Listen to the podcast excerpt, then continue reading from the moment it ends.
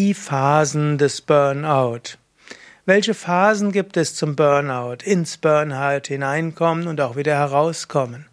In der Psychologie werden verschiedene Phasenmodelle diskutiert. Vielleicht äh, ein Modell, das ich ganz gut finde, das ich jetzt aber auch etwas abändere. Erster Schritt des Burnouts ist äh, letztlich Brennen für etwas, großer Enthusiasmus für etwas. Man will etwas bewirken, man will etwas tun, man will etwas beweisen. Das in Verbindung mit Perfektionsanspruch, Vollkommenheitsanspruch, man will es richtig machen. Dann folgt die nächste Phase, irgendwo Erfolg. Der Einsatz ist gut, Menschen finden es toll, du bewirkst einiges, du freust dich, du bist in deiner Kraft. Nächste Phase ist, du kommst an deine Grenzen, sei es weil andere nicht mitziehen, sei es weil du selbst intolerant bist, sei es weil du selbst frustriert bist.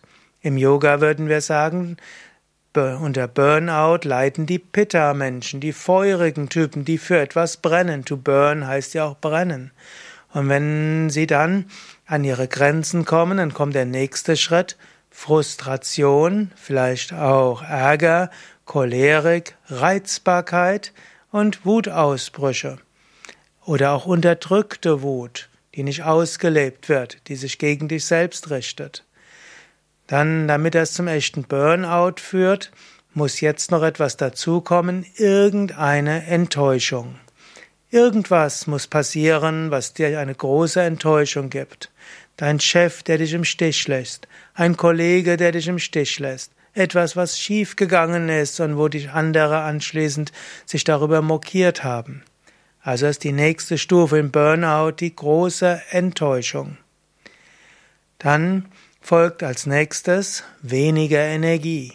Du hast weniger Energie, die Inspiration ist nicht so da, es läuft nicht so, wie du es gerne hättest. Jetzt versuchst du aber mit, versuchst du mehr zu machen. Und jetzt hast du weniger Energie, weniger Freude, aber du zwingst dich weiterzumachen. Und jetzt kommt es so langsam an das Kritische. Dir macht das, was du tust, nicht wirklich Freude mehr, du fühlst dich getrieben, du machst es nicht mehr gut genug, du hast nicht mehr genügend Energie, du wirst deinen Ansprüchen nicht gerecht. Andere sagen dir vielleicht, nehmen Sie sich doch eine Pause, machen Sie doch mal Urlaub, versuchen Sie sich um sich selbst zu kümmern. Und du selbst willst aber weitermachen, das ist eine vorübergehende Phase, denkst du, da mache ich jetzt weiter, da geht's so durch. Dann spürst du, andere lassen dich langsam alleine.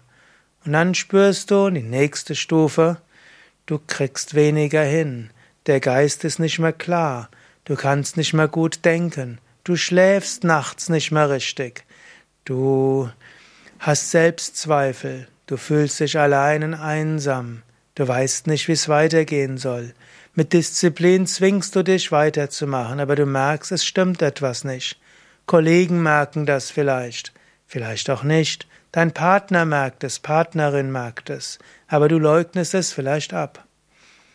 Dann folgt der nächste Schritt und das wäre dann der Zusammenbruch. Du kannst nicht mehr, es geht nicht mehr.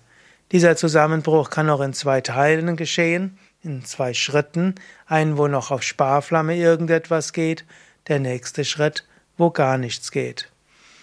Hoffentlich hast du spätestens jetzt Krankheitseinsicht, hoffentlich kommst du jetzt an einen guten Therapeuten, hoffentlich lernst du jetzt etwas. Nächster Schritt wäre dann, die, das Burnout anzunehmen, die Energielosigkeit anzunehmen, die Depression anzunehmen als etwas Wichtiges, als etwas Wertvolles in deinem Leben, etwas, was dich zur Besinnung, zur Neubesinnung führt. Und dann würde man schrittweise sagen, dann kann es langsam wieder bergauf gehen. Oft sagt man, wer in einem echten Burnout ist, muss etwas Wichtiges in seinem Leben ändern. Entweder Beruf, Job ändern oder Partnerschaft ändern oder Sinnkontext ändern. Und ich würde dir natürlich am ehesten empfehlen, Ändere den Sinnkontext, vielleicht indem du Yoga machst, indem du tiefer nachdenkst, indem du die spirituellen Fragen stellst, indem du die Sinnfrage stellst. Und so ist das die Phase, wo du im Hier und Jetzt bist und überlegst, was wirklich wichtig ist im Leben und ob es vielleicht etwas gibt in dir, was sich entfalten will und wozu du ermahnt wirst. Und dann ist der nächste Schritt schrittweise zurück ins Leben. Vielleicht geht es doch in den alten Job, vielleicht mit Unterstützung des Partners, vielleicht merkst du, dieser Job geht gar nicht mehr und du musst dann in einen anderen Beruf hineinwechseln.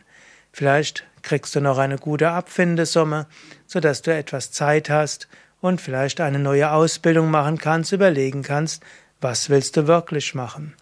Dazwischen ist es sicherlich gut, eine Phase zu verbringen in einem Yoga-Ashram, dann kommst du zur Besinnung, du kannst dich der Sinnfrage stellen, du bekommst neue Kraft, neue Energie, neue Inspiration, neue Kreativität.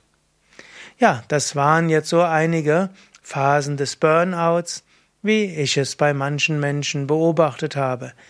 In jeder Phase des Burnouts könntest du schon umkehren und in jeder Phase ist die Übung von Yoga hilfreich. Mein Name Sukade von yoga-vidya.de und ich möchte dich nur inspirieren. Mache Yoga, Du kannst es auch zu Hause machen. Es gibt DVDs, CDs, Yoga-Bücher. Es gibt auch bei Yoga Vidya den kostenlosen Internet-Yoga-Anfängerkurs, ein 10-Wochen-Kurs oder Tiefenentspannungskurs, Meditationskurs. Alles umsonst. Kannst du alles bei dir zu Hause machen.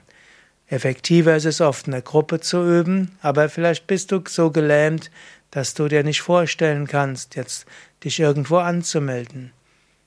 Im Video abspielen kannst du, wenn du diesen Vortrag abspielen kannst, kannst du auch ein Video abspielen und dich einfach in tiefen Entspannung, Meditation führen lassen oder in sanfte Yoga-Übungen.